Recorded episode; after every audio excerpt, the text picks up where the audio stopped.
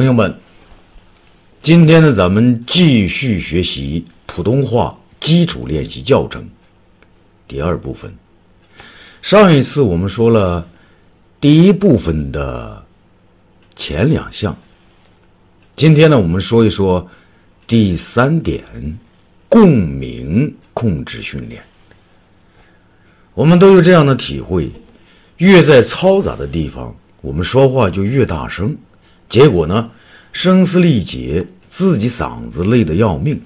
其实培训的时候也有，比如为了让别人能听到，尤其人多的时候，我们不自觉就会提高音调嗓门，不久呢就有失声的感觉。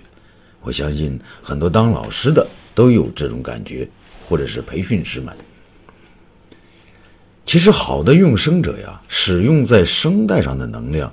只占总能量的五分之一，五分之四的力量用在控制发音器官的形状和运动上面。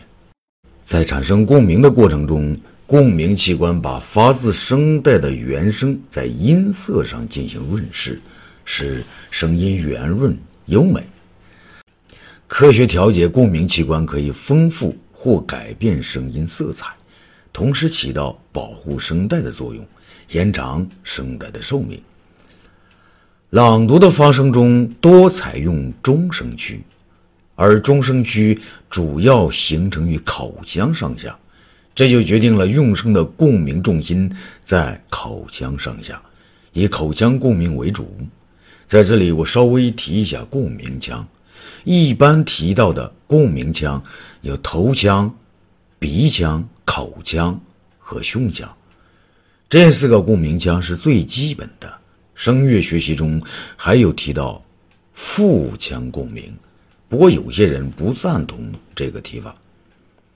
除了口腔共鸣为主之外呢，胸腔共鸣是基础，可以多加一点。如果有高音的时候，增加呼吸量，发挥一点鼻腔、头腔的作用更好。要想声音圆润集中，需要改变口腔共鸣条件。发音时，双唇集中用力，下巴放松，打开牙关，喉部放松，提拳肌、颊肌、笑肌，在共同的运动时，嘴角上提。可以通过张口吸气或用半打哈欠，感觉体会喉部、舌根、下巴放松。这时的口腔共鸣会加大，在打开口腔的时候，同时注意唇的合拢。一、口腔共鸣训练。口腔共鸣发生最主要的一点是发声的时候鼻咽要关闭，不产生鼻泄漏。通过下列练习可以体会一下，基本都是以开口元音。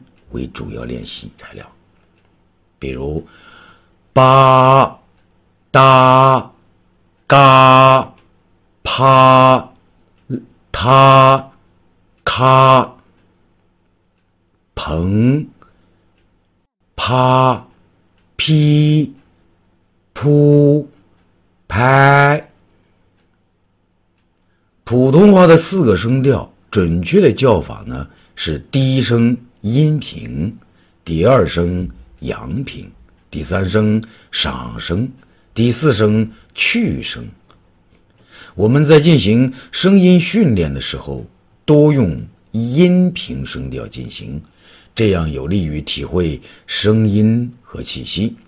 词组练习：澎湃、冰雹、拍照、平静。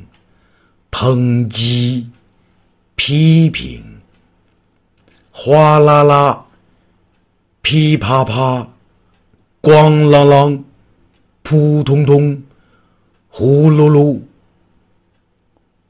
快乐、宣纸、挫折、菊花、捐助、吹捧、乌鸦。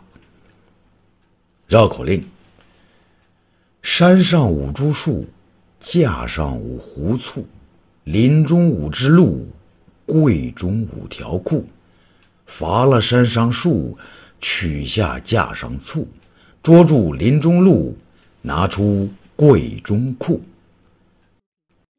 第二点，鼻腔共鸣训练。鼻腔共鸣是通过软腭来实现的。标准的鼻辅音 m、n 和 n 就是这样发生的。有人觉得鼻音重显得声音好听有厚度，但是过多的鼻音犹如感冒是不好的。发 a、i、u 的音，加点鼻腔共鸣体会，加鼻辅音 ma、mi、mu、na。你、努，词组练习：妈妈、光芒、中央、接纳、头脑。蓝蓝的天上白云飘，白云下面马儿跑，挥动鞭儿响四方，百鸟。齐飞翔。第三，胸腔共鸣训练。胸腔的空间及共鸣能量大，发出的声音有深度和宽度，声音更浑厚宽广。啊，元音直上直下滑动练习。词组练习：百炼成钢。翻江倒海，追回莫及。小柳树，满地栽，金花谢，银花开。第四点，头腔共鸣，腹腔共鸣。